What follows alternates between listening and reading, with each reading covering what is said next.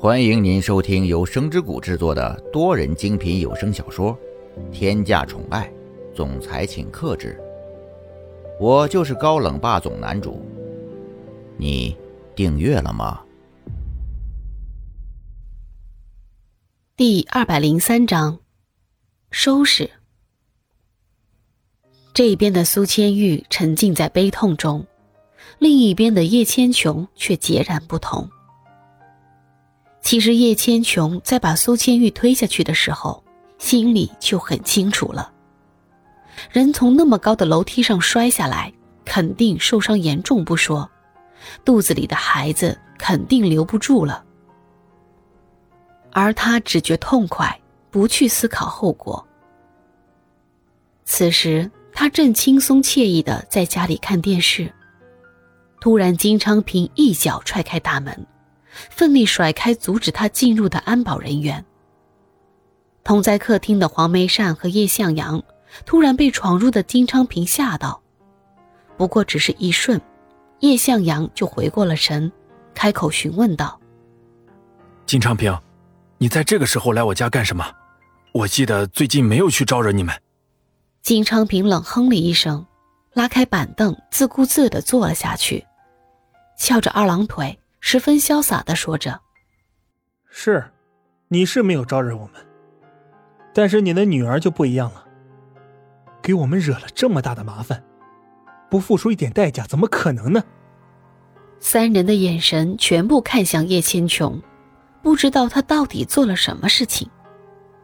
而到了这个时候，叶千琼还在祈祷着别人不知道他到底做了什么事，所以装作一副无辜的表情。看到这样的叶倩琼，金昌平恨不得戳瞎自己的眼睛。当初自己怎么就看上了这样一个女人呢？你觉得你现在这个样子还有意思吗？我们都已经知道了，苏金玉亲眼看见你，你这样狡辩还有什么意义？与其这个样子，你还不如直接承认。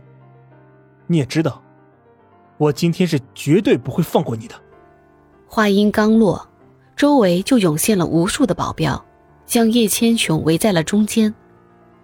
金昌平十分不客气地说：“这件事情跟你们完全没有任何关系。叶千琼，你会为自己的所作所为付出代价。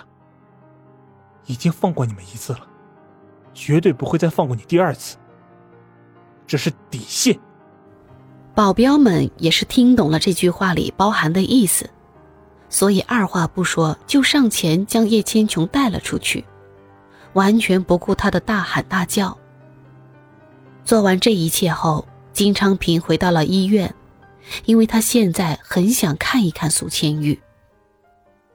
当他马不停蹄的来到医院，当他打开房门的时候，没想到会看到毫无生气的苏千玉，就这么静静的躺在病床上。仔细观察。还会看到眼角挂着的泪珠。这样的苏千玉让金昌平心疼不已。他缓缓的来到病床边，没有发出一点声音。为什么苏千玉现在会是这个表情？难道还在为了孩子的事情感到伤心吗？但是为什么现在这个时候，蒋泽熙居然不在身边？这真是有一点太匪夷所思了。金昌平关切的问道：“青玉，你怎么了？蒋泽旭呢？为什么他不在这儿？你别哭，你告诉我发生了什么事情，我一定会帮你的，不遗余力的帮你。”温暖并带有力量的声音把苏千玉从悲伤里拉了回来。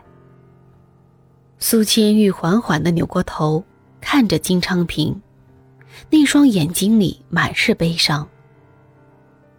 干涩的嘴唇张张合合，半天都没有说出一句完整的话。苏千玉无力的扯了一下金昌平的衣袖，虚弱的说道：“你为什么会在这里？我不是都已经让你离开了吗？让我自己一个人待一会不好吗？”听到苏千玉这样说，金昌平本能的想离开病房。让苏千玉一个人安静一会儿，但是看到这样没有生气和虚弱的苏千玉，他还是无法丢下他不管。因为现在的苏千玉实在是太让人心疼了，所以他果断的说：“千玉，我哪里都不去，我就在这陪着你。你要是有什么不舒服的，你就直接跟我说，只要我能帮上忙，我一定竭尽所能。”听金昌平这样说，苏千玉也不再多说什么，就静静的躺在那里，因为他知道金昌平是不会听他的。乔子山下午过来的时候，就看见了金昌平，不过他也没有多说什么，因为他还有很多的事情需要去处理，多一个人来照顾苏千玉也是好的。所以乔子山陪苏千玉说了一会儿话后就离开了。金昌平一直静静的陪在一旁，这样的陪伴让苏千玉冷却的心一点点在回暖。千疮百孔的心也似乎没那么疼了。几天下来，金昌平都默默的守候在一旁，苏千玉也对他没有像之前那么敌对了。这所有的变化，当蒋泽旭知道的时候，已经无力回天了。这边苏千玉的伤口在慢慢的恢复，另一边的蒋泽旭忙得脚不沾地。完全没有多余的时间去照顾苏千玉。